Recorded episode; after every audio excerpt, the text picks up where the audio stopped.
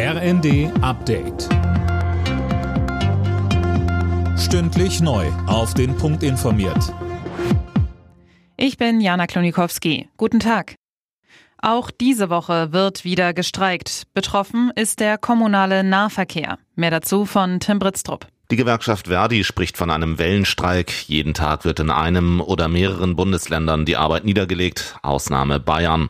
Heute stehen Busse und Bahnen in Schleswig-Holstein, dem Saarland und im Raum Trier still. Verdi will unter anderem kürzere Arbeitszeiten bei vollem Lohnausgleich und mehr Urlaub durchsetzen.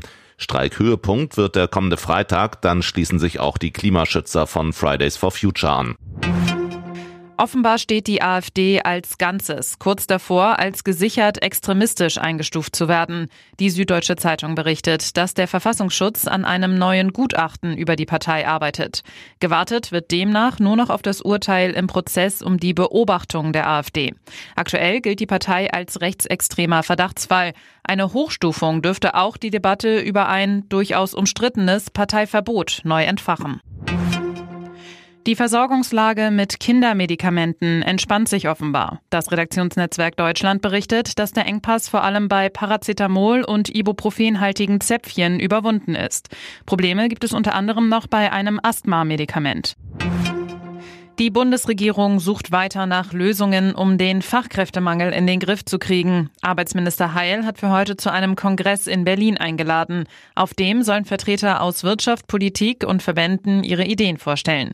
Heil will Bürokratie abbauen, damit auch Fachkräfte aus dem Ausland zu uns kommen.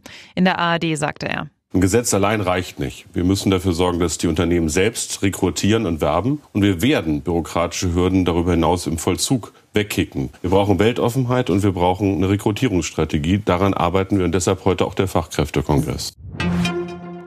Die anhaltenden Bauernproteste sind heute Thema bei den EU-Agrarministern. Mögliche Reformen stehen auf der Tagesordnung.